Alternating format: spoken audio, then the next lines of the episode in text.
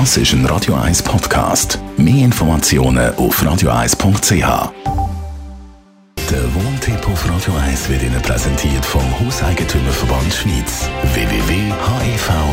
www.hev-schweiz.ch wenn man ein Auto hat, dann braucht man natürlich auch einen Parkplatz. Und wie das aussieht mit dem Parkplatz bei der Mietwohnung, über das reden wir mit dem Thomas Oberle, Jurist vom Hauseigentümerverband.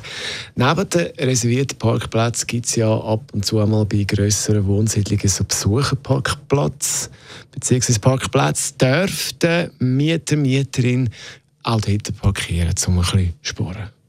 Nein, das kann man ganz klar äh, beantworten. Das ist grundsätzlich nicht möglich kommt ab und zu wieder vor, dass das ein Mieter macht, äh, häufig mit einem Zweitwagen, den er noch gekauft hat. Das ist nicht die Meinung vom Besucherparkplatz. Oder? Der Besucherparkplatz ist ja klar schon aus dem Wort heraus gemeint, dass das ein Platz ist für Leute, die kurzfristig dort äh, auf Besuch kommen. Für alle Mieter, das sind Plätze, die allen Mietern sollen dienen und dann sollen auch alle Mieter die Möglichkeit haben, dort können Besuch empfangen und das schließt dann eben das Besetzen von Parkplätzen durch Leute einer Mietwohnung automatisch aus. Wie sieht es aus mit so Vorplätzen bei einer Garage zum Beispiel, wo es jetzt Platz hat, dass man da könnte sein Auto anstellen Ja, das ist lustig. Das kommt ja auch ab und zu vor, dass jemand dann, äh, wenn er bei einer, also wenn das mehrere Garagen sind, muss man sich das vorstellen, hat man noch einen Kehrplatz und dann hat es vor diesen Garagen Plätze, sind aber nicht eingezeichnet. Dann ist es auch klar, oder? Die Vorplätze sind nicht vermietet aber es kommt auch dort häufig vor, wie bei Besucherparkplätzen, dass dann jemand äh, sein zweites Auto äh, dort parkiert. Oder dass zum Beispiel jemand, der eine Mietwohnung äh, gemietet hat, dann Freundin, der Freundin sagt, kannst du dein Auto immer dort anstellen. Dort muss man grundsätzlich sagen, der Vorplatz ist nicht vermietet, oder?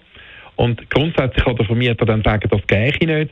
Und der Vermieter kann sich immer dann wehren gegen so etwas, wenn dann andere Mieter tangiert sind. Oder? Wenn jetzt Leute sagen, wegen dem Auto, das dort steht, können wir nicht mehr normal in unsere eigene Garage, die wir gemietet haben, reinfahren oder man kann den Kehrplatz nicht mehr normal benutzen, dann äh, kann der Vermieter einschreiten und der Mieter entsprechend äh, anweisen, dass er das nicht mehr machen darf.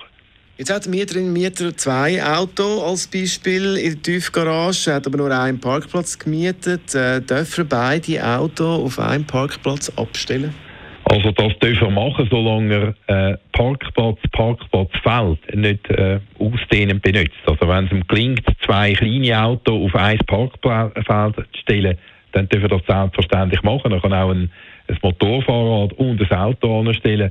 Er muss einfach schauen, dass das Auto nicht in allgemeinen Garagenteil äh, reinragt und dann andere äh, Mieter gehen, gehen behindern, die neben dem wollen, äh, oder vis-à-vis von ihm wollen, parkieren Fragen und Antworten rund um das Thema Parkplätze haben wir besprochen mit Thomas Oberle, Jurist vom Hauseigentümerverband, Wohntipp zum Nachlesen als Podcast auf radio1.ch. Radio 1